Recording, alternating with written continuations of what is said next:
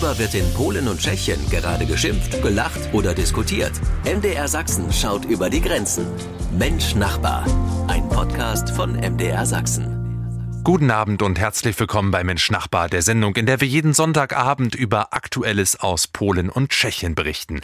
Am Mikrofon ist Holger Lühmann.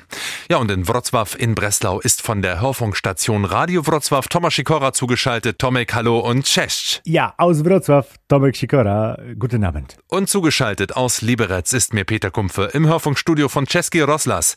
Hallo Peter, ahoi. Hallo. Ja, es war eine lange freie Woche für uns, denn wir hatten Herbstferien. Äh, eigentlich nur drei Tage. Naja, eigentlich nur zwei Tage, weil Freitag war Feiertag, also fünf Tage frei. Äh, davon muss ich mich erstmal jetzt richtig erholen. Also Erholung von der Erholung, Peter. Ich freue mich, dass du Kraft gefunden hast, heute dabei zu sein. Wir sprechen über Sexualkundeunterricht, denn in Polen soll das Thema Empfängnisverhütung vom Lehrplan gestrichen werden. Außerdem geht es um tschechische Heilbäder mit weltweitem Renommee. Doch noch immer bergen Kurorte wie Karlsbad oder Marienbad viele Geheimnisse. Warum? Dazu gleich mehr hier bei Mensch Nachbar. Schön, dass ihr dabei seid. Schön, dass Sie dabei sind. Ja, Europa hat innerhalb einer Woche zwei neue Premierminister bekommen, Giorgia Meloni in Italien und Rishi Sunak in Großbritannien.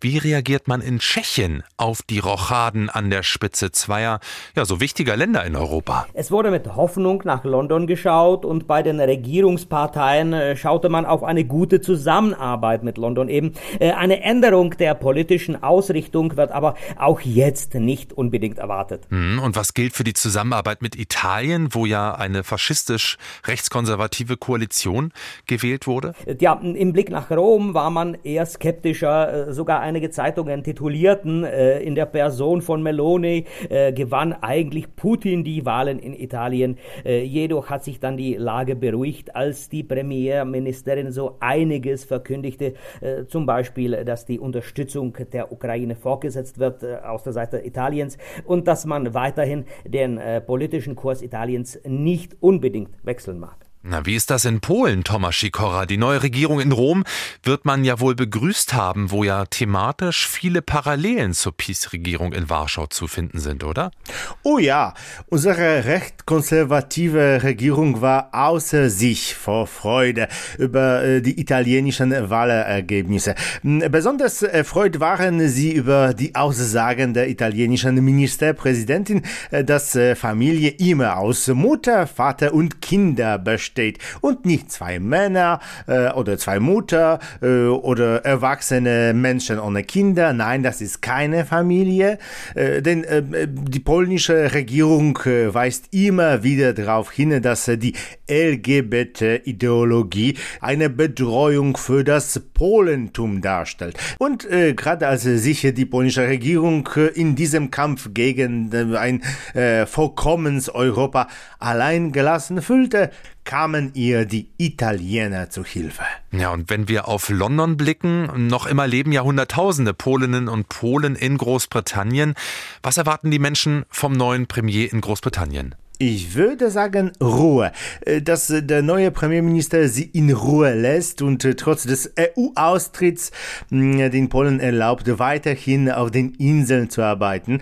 Andererseits hat er sich offen für den Brexit ausgesprochen und manchmal gesagt, dass Einwanderer aus Europa nicht immer das Beste für die britische Wirtschaft sind. Tja, aber vielleicht wird Rishi Sunak, der als Premier ja selbst eine Einwanderergeschichte hat, bald erkennen, dass es ohne Migrantinnen und Migranten in der britischen Wirtschaft eben auch kaum gehen wird. Sion M. der Sachsen mit Mensch Nachbar. Ja, in Polen soll bald ein Gesetz verabschiedet werden, das den Sexualkundeunterricht in der Schule einschränken soll.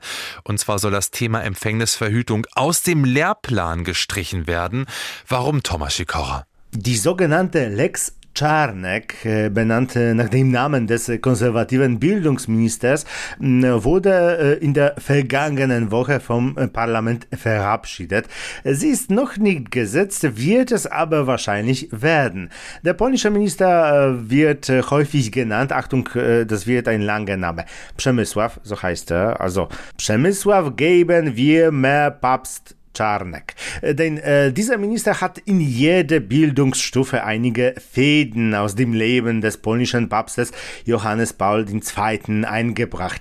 Mm, bereits in der ersten Klasse der Grundschule lernen die Kinder Geografie in der Weise, dass sie lesen, wie der Papst im Winter in der Tatra Ski lief und im Sommer äh, in den Masuren Kajak fuhr.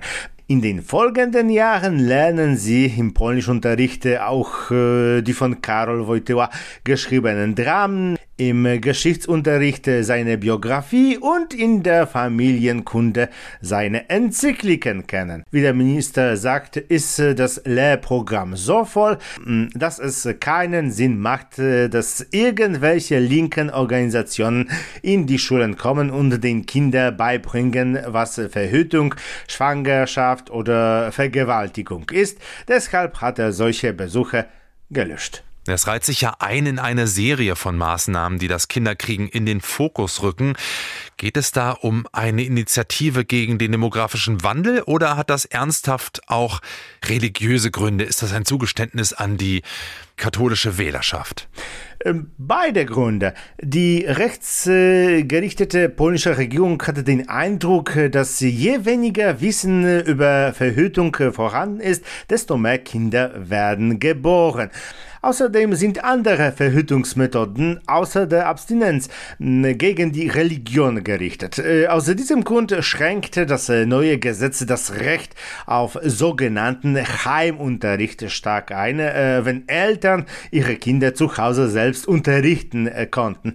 Der Minister ist der Meinung, dass Eltern möglicherweise nicht genug über den Papst und zu viel über Sexualität unterrichten. Ähm, es wäre besser, wenn Kinder ein gutes konservatives Wissen erhalten wurden, auf der Grundlage der Enzykliken des polnischen Papstes, aber das ist doch selbstverständlich. Also ich höre schon raus, Thomas Sikora, du nimmst dieses ganze Thema eher mit etwas Polemik zur Kenntnis. In Polen ist ein neues Gesetz verabschiedet worden, das vorsieht, den Sexualkundeunterricht etwas zu verschlanken.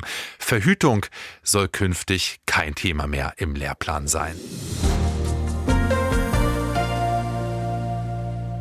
Sie hören MDR Sachsen mit Mensch Nachbar, unserer wöchentlichen trinationalen Schaltkonferenz. Ja, es sind Namen, mit denen man eine große und verheißungsvolle Vergangenheit verknüpft. Marienbad, Karlsbad, Franzensbad und es gibt noch viele weitere. Für eine Reportage im MDR Fernsehen äh, warst du, Peter Kumpfe, jetzt mit Beate Werner, unserer Moderatorin hier, auf Erkundungstour. Was gibt es da genau zu sehen? Also erstens möchte ich verkünden, dass wir beim Dreh viel Spaß hatten und hoffen, dass ein Funken davon auch an unsere Zuschauer überspringt. Äh, und ganz wichtig, ich, fast 50, hatte immer im Kopf, Kurort ist etwas für Leute, die eine Kur halt brauchen. Das heißt, alt oder krank sind und ich musste feststellen, äh, dass dem eigentlich nicht so ist. Dass alle Kurorte auch an Gäste denken, die Wellness mögen und oft kann man einige Kurprozeduren äh, nur ausprobieren und vor allem kann man in den Orten auch viel Spaß haben. Äh, alle Orte, die wir besucht haben, haben auch eine entdeckungswerte Umgebung. Also man kann da so einiges erleben, nicht nur im Kurhaus, nicht nur im Hotel, nicht nur in der Stadt, also auch in der Umgebung. Hm, also ich spüre schon die Begeisterung heraus, Peter. Jetzt trägt ja die Sendung morgen Abend den Titel Die kleinen Schwestern von Karlsbad.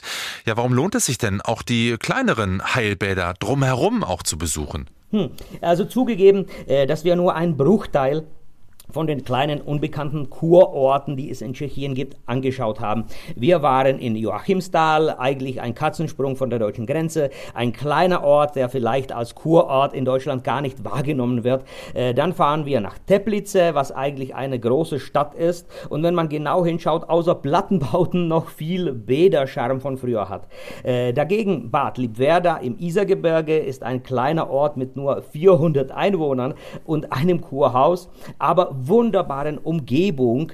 Und letztendlich fuhren wir äh, kurz vor Prag äh, an der Elbe nach Poděbrad. Poděbrad ist eine kleine Stadt mit einem Kurpark mittendrin und ebenfalls einer wunderbaren Geschichte. Und ich hoffe, dass wir den einen Orte zeigen, an äh, die Sie sich vielleicht äh, erinnern können und äh, für die anderen Ecken in Tschechien entdecken, die sich lohnt zu besuchen. Also montags 18.05 Uhr im MDR Fernsehen. Also, die kleinen Schwestern von Karlsbad, die Sendung morgen Abend 18.05 Uhr mit Beate Werner und dir, Peter Kumpfe, als einheimische Begleitung. Dank, dass du uns schon mal einen kleinen Vorgeschmack darauf gegeben hast. Sie an MDR Sachsen mit Mensch Nachbar. Ja, übermorgen feiert man in Polen Allerheiligen, ein christliches Fest, das viele tausend oder sogar hunderttausend Menschen auf die Friedhöfe in ganz Polen zieht. Äh, Thomas Sikora, beschreib uns doch mal bitte kurz, äh, was kann man da als Besucher auch bei euch erleben? Wie ist die Stimmung auf den Grabfeldern in Breslau oder Warschau, wo ja auch viele Berühmtheiten begraben liegen? Zum Beispiel heute. Der Feiertag äh, ist zwar den 1. November, aber da er am Dienstag ist, äh, haben wir eine Art langes Allerheiligen Wochenende. Und du hast recht. Es ist der meist polnische Feiertag äh, von allen.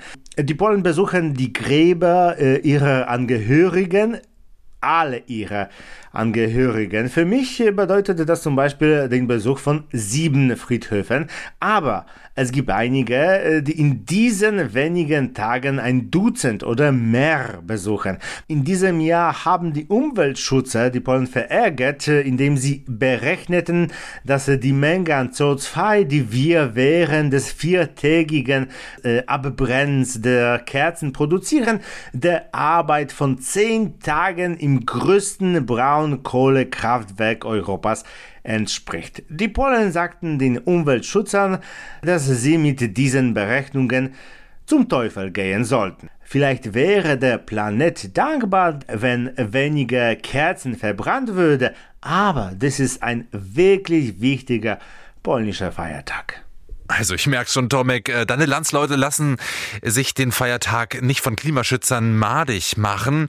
Tja, im eher areligiösen Tschechien könnte man meinen, dass Halloween viel bekannter und beliebter ist, äh, was ja eher als westliches Kontrastprogramm zu Allerheiligen stattfindet.